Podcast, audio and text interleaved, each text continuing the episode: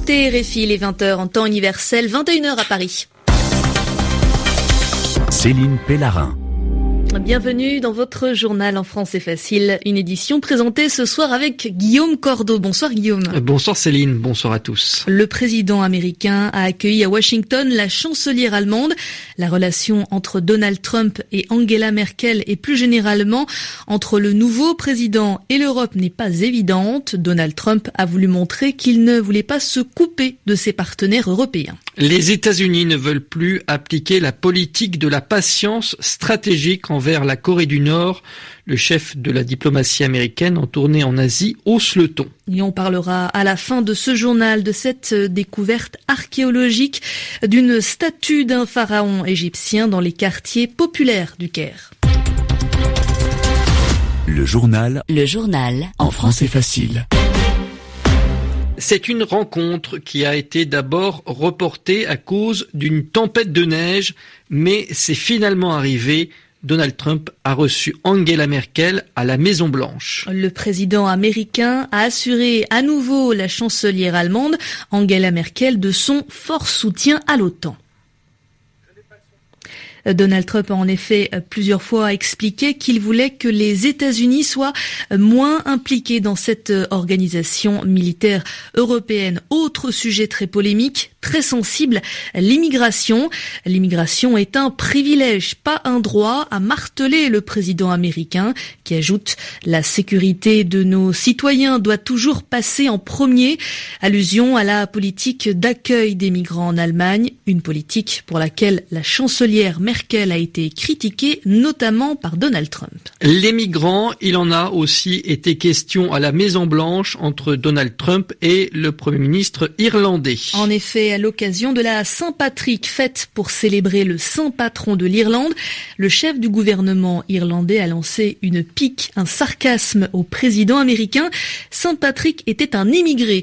Ce sont 35 millions d'Américains qui revendiquent une ascendance, une origine irlandaise et cette année, la Saint-Patrick tombe le jour où la seconde version du décret sur l'immigration devait être mis en place aux États-Unis.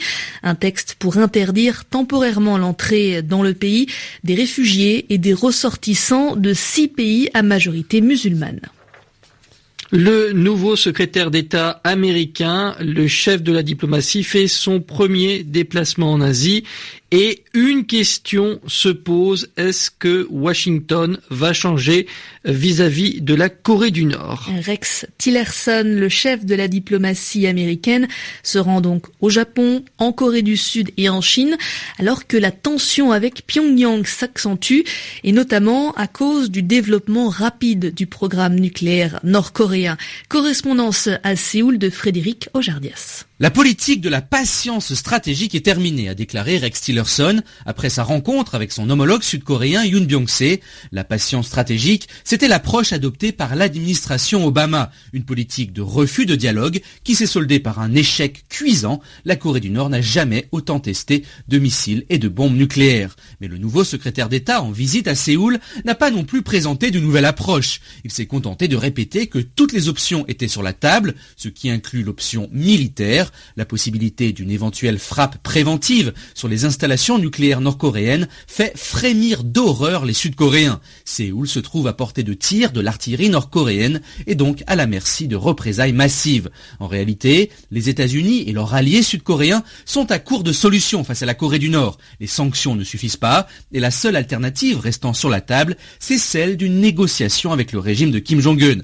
Par exemple, pour négocier un gel de son programme nucléaire. Mais Washington reste très réticent à l'idée d'un dialogue. Frédéric Ojardias, Séoul, RFI. Cela fait cinq mois que l'armée irakienne tente de reprendre la ville de Mossoul et il y a une percée, une avancée militaire dans la vieille ville. Et c'est très symbolique puisque c'est au cœur de la vieille ville que se trouve la grande mosquée Al-Nouri, un édifice religieux où Abu Bakr al-Baghdadi, le chef de l'organisation État islamique, a fait son unique apparition publique. C'était en juillet 2014. Bagdad a récupéré la partie est de Mossoul. Les militaires irakiens combattent depuis presque un mois pour chasser les djihadistes de la partie ouest de la ville. 25 États membres des Caraïbes et de Guyane ont adopté à Cayenne une déclaration commune. Et le but de ce texte, c'est de renforcer leur coopération pour lutter contre la pollution, pour protéger la biodiversité et favoriser le développement d'une économie durable. Cette déclaration, l'appel de Cayenne, a été proposée par la ministre française de l'Environnement et de la Mer, Ségolène Royal, à l'issue de la 14e conférence de la Convention de Carthagène, Convention pour la protection du climat. Plus que 37 jours avant le premier tour de l'élection présidentielle française, la récolte des parrainages s'est terminée à 18 heures. Et pour l'instant, ils sont au moins 8 à avoir 500 signatures au moins, le nombre de signatures minimum donc pour participer à l'élection euh, présidentielle et qui sont à envoyer au Conseil constitutionnel. La liste finale des parrainages et des candidats sera connue euh, demain. François Fillon fait donc partie de ces candidats qui ont assez de parrainage d'élus pour participer à la présidentielle française. Mais le candidat de la droite a aussi beaucoup de scandales durant sa campagne. Le dernier en date, ce sont des costumes à 13 000 euros pièce payés par un ami de François Fillon qui est Robert Bourgi. C'est une figure de la France-Afrique. Il est présenté comme le fils spirituel de Jacques Faucard. Jacques Faucard, c'était l'homme des réseaux entre Paris et les anciennes colonies de la France en Afrique. Sébastien Nemeth. C'est par l'intermédiaire de son père, un gaulliste pur sucre, que Robert Bourgi rencontre Jacques Faucard. Le conseiller de De Gaulle et Pompidou fait entrer le jeune avocat dans son cercle. Il le présente à Jacques Chirac, puis surtout en 78 au président ivoirien Félix Houphouët-Boigny. Robert Bourgi étoffe son carnet d'adresses, devient un conseiller important de l'Élysée et tisse des liens avec des chefs d'État comme le Gabonais Omar Bongo, dont il sera très proche. C'est même Robert Bourgi lui-même qui laisse filtrer dans la presse la nouvelle de sa mort en 2009. Cet été-là, il pousse pour l'élection de son fils Ali. L'avocat collaborera plusieurs années avec le ministre des Affaires étrangères Dominique de Villepin avant de se rapprocher de son rival Nicolas Sarkozy. Son entre lui permet de rester un intermédiaire crucial entre le nouveau locataire de l'Élysée et les palais africains, aux grandes dames d'ailleurs des diplomates français. En 2011, il fait des révélations fracassantes parce qu'il veut, dit-il, une France propre, une France de la rupture comme celle qu'incarnerait Nicolas Sarkozy. Il affirme que durant plus de 25 ans, les politiciens français ont été financés par les pays africains, notamment Jacques Chirac pour sa campagne présidentielle de 2002. Quant à François Fillon, Robert Bourgi se rapproche de lui en 2012. En novembre 2013, l'avocat contribue même à l'organisation de son voyage au Sénégal et en Côte d'Ivoire. Le prince William et son épouse Kate, membres de la royauté britannique, ont entamé leur première visite officielle en France. Et ils ont rencontré le président François Hollande à l'Élysée, un entretien pour rappeler l'importance que la France attache à sa relation de confiance et d'amitié avec Londres, rencontre symbolique au moment où la Grande-Bretagne s'apprête à quitter l'Union européenne. Et cette découverte archéologique incroyable en Égypte. Dans un quartier populaire de la capitale, une immense statue de plus de 8 mètres de haut et vieille de 3000 ans a été sortie de terre du sol.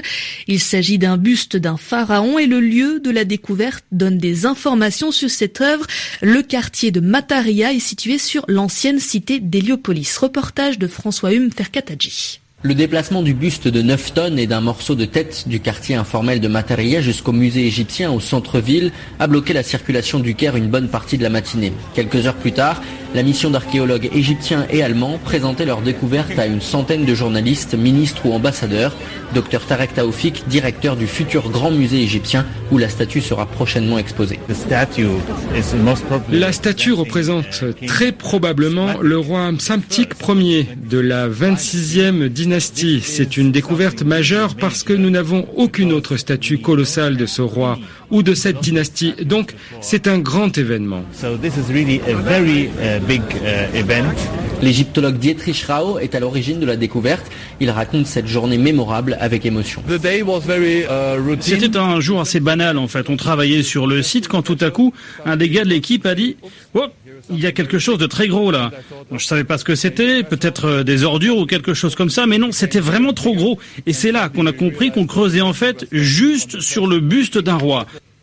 C'était le reportage de François Hume Ferkataji pour cette découverte archéologique en Égypte, 20h10 temps universel.